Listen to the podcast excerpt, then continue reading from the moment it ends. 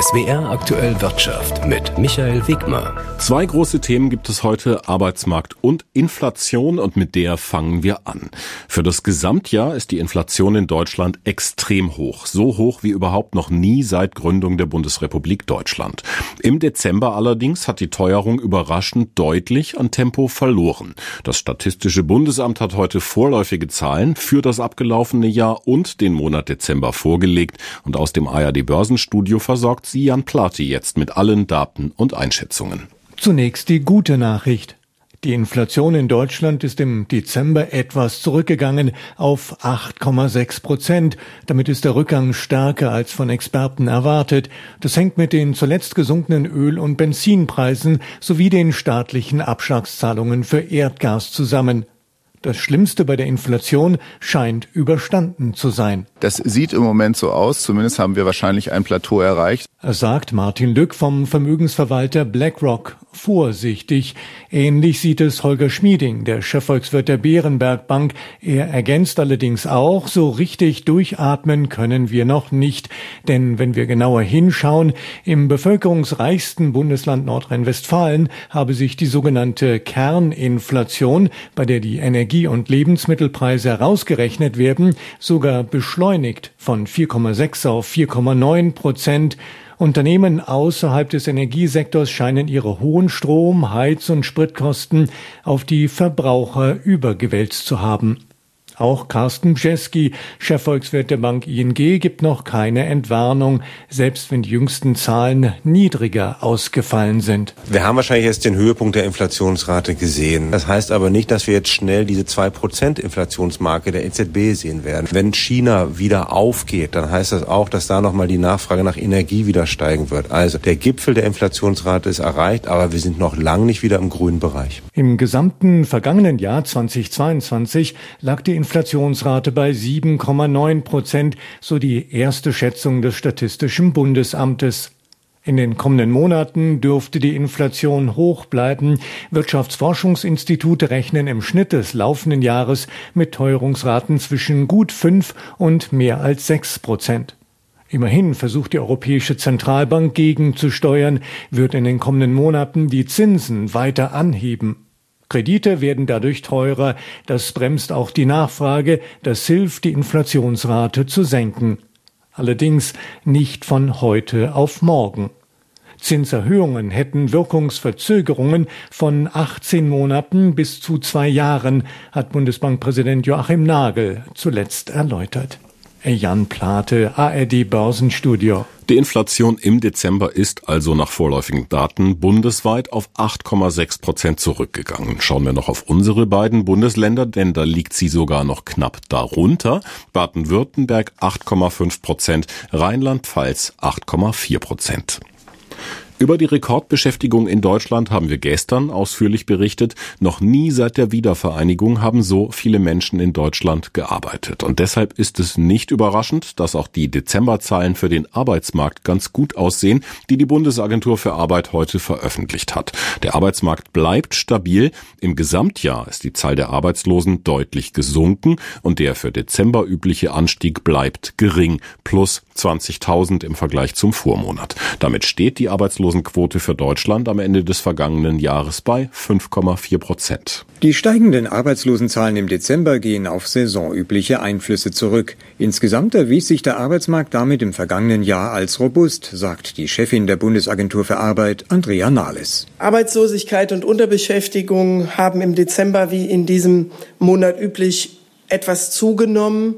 Das ist aber der Winterpause geschuldet.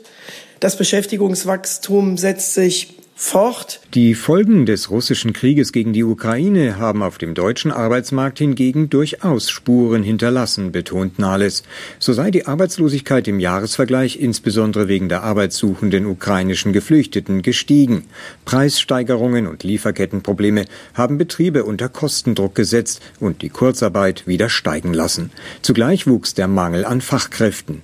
Doch kommt Bundesagenturchefin Andrea Nahles zu dem Schluss, wenn man die schwierigen wirtschaftlichen Rahmenbedingungen dann aber dagegen stellt, dann ist auch das wieder eine wirklich moderate Entwicklung, die wir hier beobachten. Gegen diese Entwicklung ist im vergangenen Jahr die Zahl der sozialversicherungspflichtigen Beschäftigten weiter angestiegen.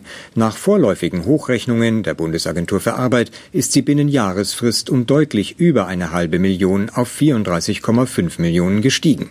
Das sind eine Million mehr besetzte sozialversicherungspflichtige Stellen als noch im Vor-Corona-Jahr 2019.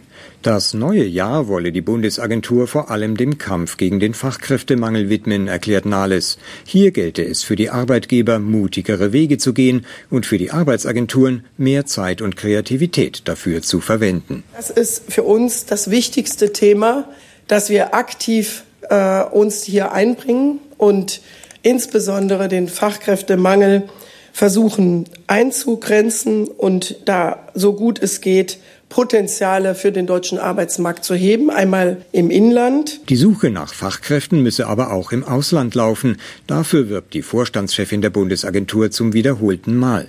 Daneben stehen 2023 viele Sonderbelastungen für die Jobcenter und Arbeitsagenturen an. So müssen sie im kommenden halben Jahr die Kommunen bei der Bearbeitung von Anträgen für das neu strukturierte Wohngeld unterstützen. Zugleich müssen die Arbeitsbehörden noch digitaler werden. Doch trotz dieser Aufgabenliste wolle die Bundesagentur sich außerdem mehr um die Vermittlung von Ausbildungsplätzen bemühen. Denn auf dem Ausbildungsmarkt sind in der Zeit der Corona-Pandemie viele Stellen nicht besetzt worden. Aus Nürnberg Stanislaus Kosakowski.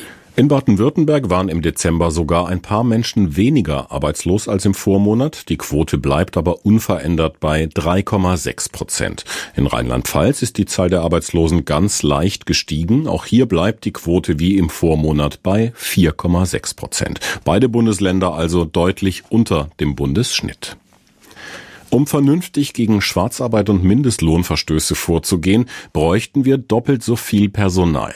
Diese Rechnung stellt die Gewerkschaft IG Bauen Agrar Umwelt BAU auf. Ihr Vizechef Harald Schaum hat das den Zeitungen der Funke Mediengruppe gesagt. Ohne Kontrollen keine legale Arbeit, keine legale Bezahlung, sagte Schaum. Allein der seit Oktober höhere gesetzliche Mindestlohn müsse wesentlich intensiver kontrolliert werden.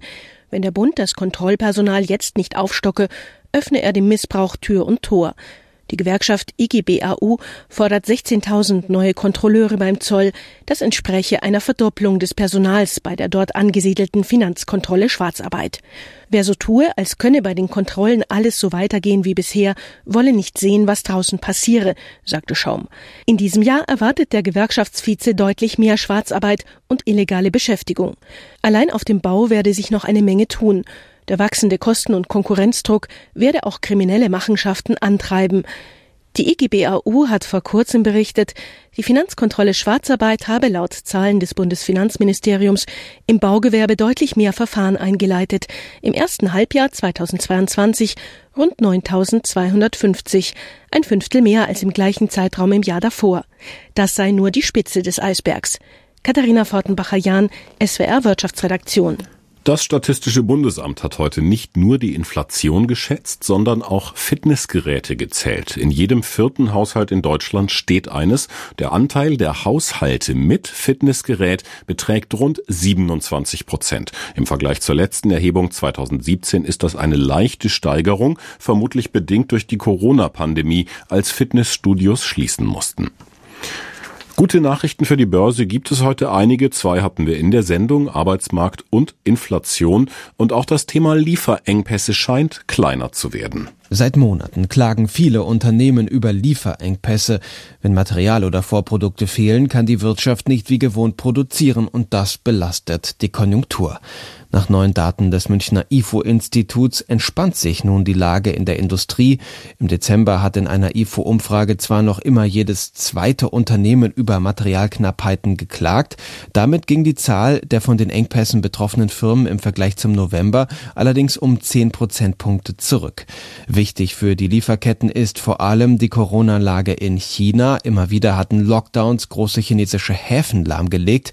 Wie es dort nun weitergeht, ist unklar. Zwar verfolgt die chinesische Regierung nicht länger ihre strenge Null-Covid-Strategie, doch ist das Land von einer Infektionswelle getroffen.